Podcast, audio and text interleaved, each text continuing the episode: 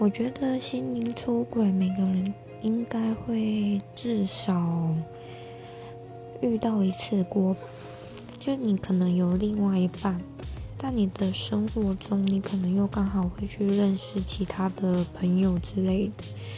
那当你遇到一个跟你很契合的人的时候，其实你应该会有。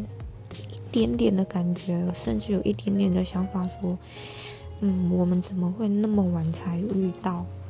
可是，也只有当下会有那样的想法而已。